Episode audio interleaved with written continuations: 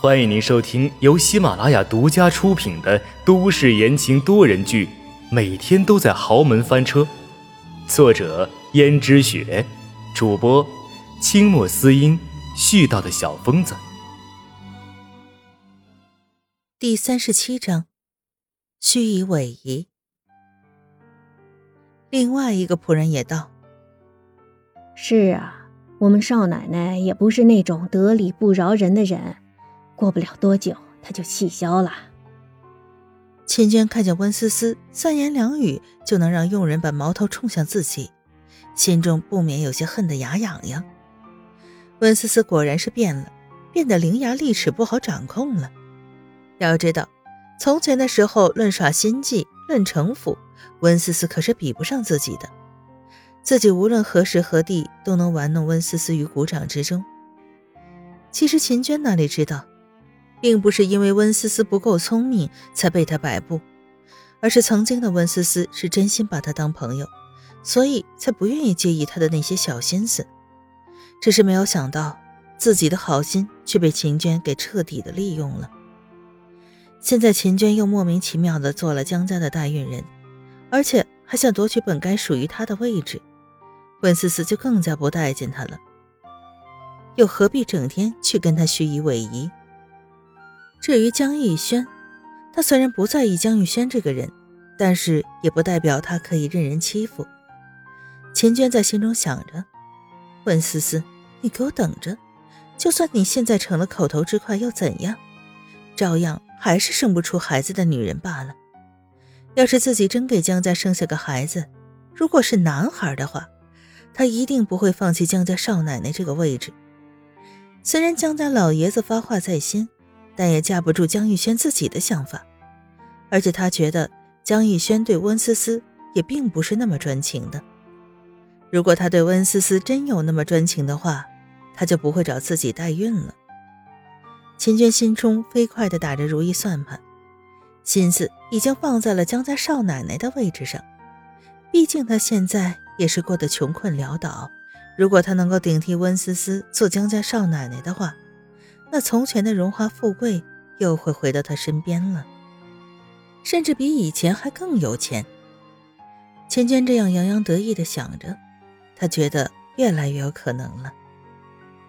到了晚上的时候，本来江逸轩心情不好，又想着自己也没有告诉轩轩，就跟其他的女人滚上了床，心中觉得对轩轩十分的愧疚。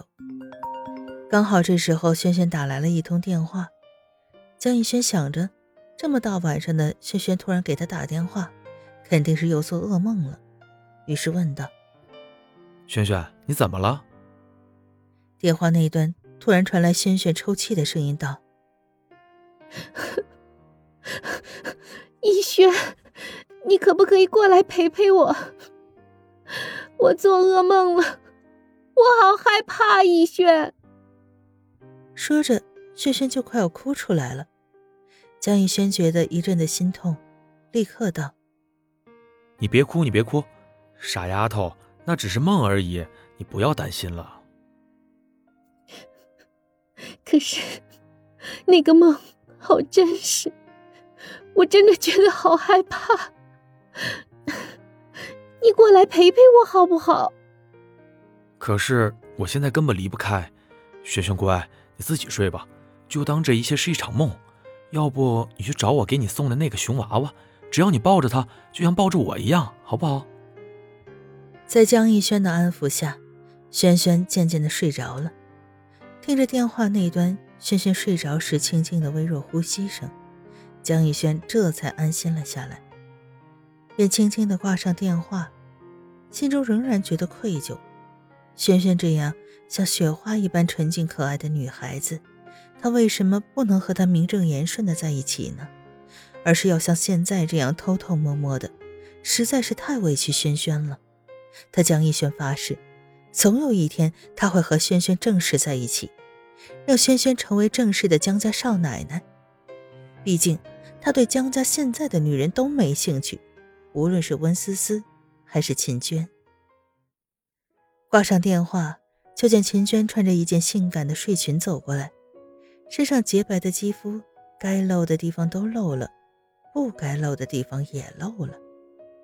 江逸轩只是看了一眼，就浑身的躁动。毕竟秦娟的身材玲珑有致，前凸后翘。虽然他对秦娟没有任何感情上的心思，但是男人的天性却是这样。他虽然深爱着轩轩，可是却又抑制不住男人的本性。江逸轩想着，轩轩那么善解人意的女孩，一定能理解吧。于是，他说道。你来找我做什么？我不是已经让人跟你说了，今天晚上我一个人睡吗？我已经知道了，只是我是来劝劝你的，江先生。既然今天晚上你一个人休息，还不如去温小姐那里。唉，毕竟因为我的到来，你已经好久没有和温小姐在一起了。江逸轩心中一慌。生怕这个外来人秦娟发现什么，又道：“这几天身体不舒服，所以没有去。”是吗？不舒服呀？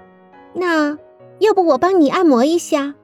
我以前是帮人按摩过的，保证你浑身舒坦。江逸轩一听，莫非这个秦小姐从前还做过按摩女？心中一阵的厌恶，就道。不用了，我不喜欢这些。你躺下来试一试。嗯，如果你觉得不满意的话，我就走。江玉轩架不住秦娟的苦苦哀求，于是躺了下来，感受到一只冰凉柔滑如蛇一般的细长手指在自己的身上游走。江玉轩总算是抑制不住，于是坐起来，把秦娟吓了一跳，横抱起秦娟就往卧室里走去。秦娟像是只受了惊的兔子，反抱着江逸轩的脖子，任由他把自己抱向卧室，头埋在江逸轩胸前，露出了一丝得意的笑容。雨水之欢之后，江逸轩坐了起来，心中无比的自责。明明刚才还在安抚轩轩，怎么就情不自禁了呢？莫非是秦娟故意的勾引他？这样想着。江逸轩便看向秦娟，可是看见秦娟一脸无辜的样子，江逸轩又打消了怀疑。很可能是自己有些情不自禁的想到轩轩的缘故。江逸轩这样想着，穿好衣服就准备走。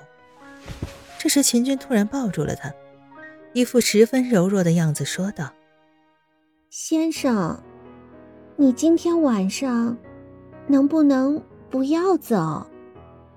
不好意思，秦小姐，按照规矩，我是不能陪你过夜的。可是规矩也是人定的，我觉得害怕，这房间里太黑了。